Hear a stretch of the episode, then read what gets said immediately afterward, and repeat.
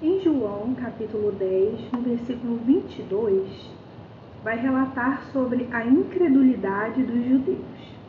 Celebrava-se a festa da dedicação em Jerusalém. Era inverno e Jesus estava no templo. Caminhando pelo pórtico de Salomão, os judeus reuniram-se ao redor dele e perguntaram: Até quando nos deixará em suspense? Se é você o Cristo, diga-nos abertamente.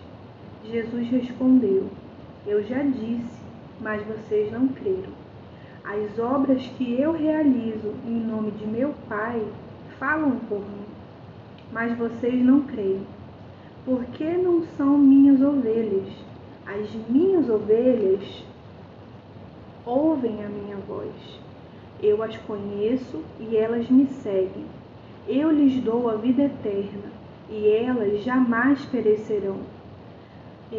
Esse versículo, o final do 27 e o começo do 28, eu grifei, destaquei ele para transformar ele em oração, declarar ele, né, para que eu siga ao Senhor sem me desviar para a direita ou para a esquerda.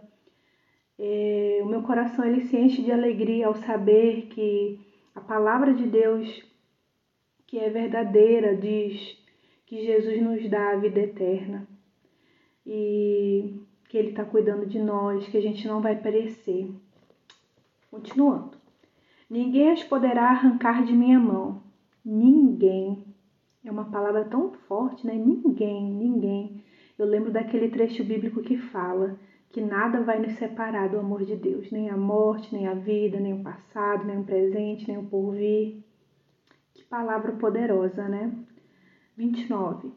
Meu Pai, que as deu para mim, é maior do que todos. Ninguém as pode arrancar da mão de meu Pai. Eu e o Pai somos um. Novamente os judeus pegaram pedras para apedrejá-lo. Mas Jesus lhe disse: Eu mostrei muitas coisas boas, obras da parte do Pai. Por qual delas vocês querem me apedrejar? Responderam os judeus. Não vamos apedrejá-lo por nenhuma boa obra, mas pela blasfêmia, porque você é um simples homem e se apresenta como Deus. Misericórdia, né? Eu leio esse versículo e penso, rogo pela misericórdia do Senhor para que eu não fique no engano. Não fique no engano, porque aqui essas pessoas elas não compreenderam, né? Jesus lhe respondeu: Não está escrito na lei de vocês eu disse: Vocês são deuses? Se ele chamou de deuses aqueles a quem veio a palavra de Deus, e a escritura não pode ser anulada, aleluia, né? Aleluia, a palavra não pode ser anulada. Que dizer a respeito daquele a quem o Pai santificou e enviou ao mundo? Então, por que vocês me acusam de blasfêmia? Porque eu disse que sou filho de Deus? Se eu não realizo as obras do meu Pai, não creiam em mim, mas se eu as realizo, mesmo que não creiam em mim, creiam nas obras para que possam saber e entender que o Pai está em mim e eu no Pai. Outra vez tentaram prendê-lo, mas ele se livrou das mãos deles.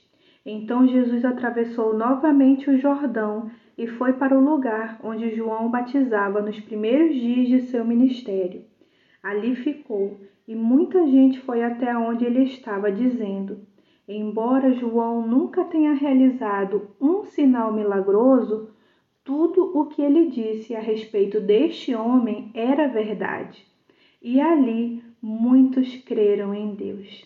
Que passagem tremenda, né? Que o Senhor tenha liberdade neste dia para falar aos nossos corações.